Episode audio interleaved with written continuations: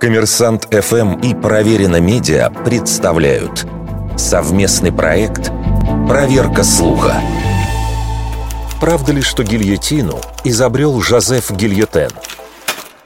Один из символов Великой революции традиционно связывают с именем известного французского хирурга Гильотена – Несмотря на то, что массовое распространение этот инструмент получил в конце XVIII века во Франции, похожие по конструкции орудия появились в Европе гораздо раньше. Подобные устройства использовали за несколько столетий до французов в Англии и в Шотландии. Но после революции 1789 года во Франции был поднят вопрос о гуманизации смертной казни.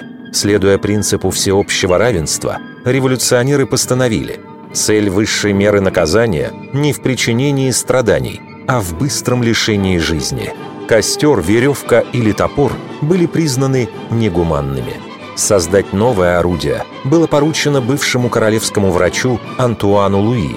Он вместе с офицером Страсбургского суда Блокенте и немецким инженером Шмидтом предложил плаху с падающим косым лезвием.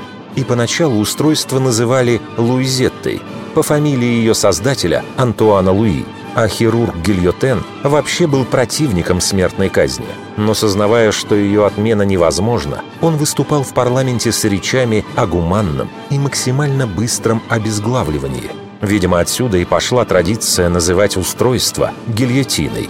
Кстати, вопреки легенде, гильотен вовсе не был казнен на гильотине, а умер своей смертью в возрасте 75 лет. Вердикт. Это фейк.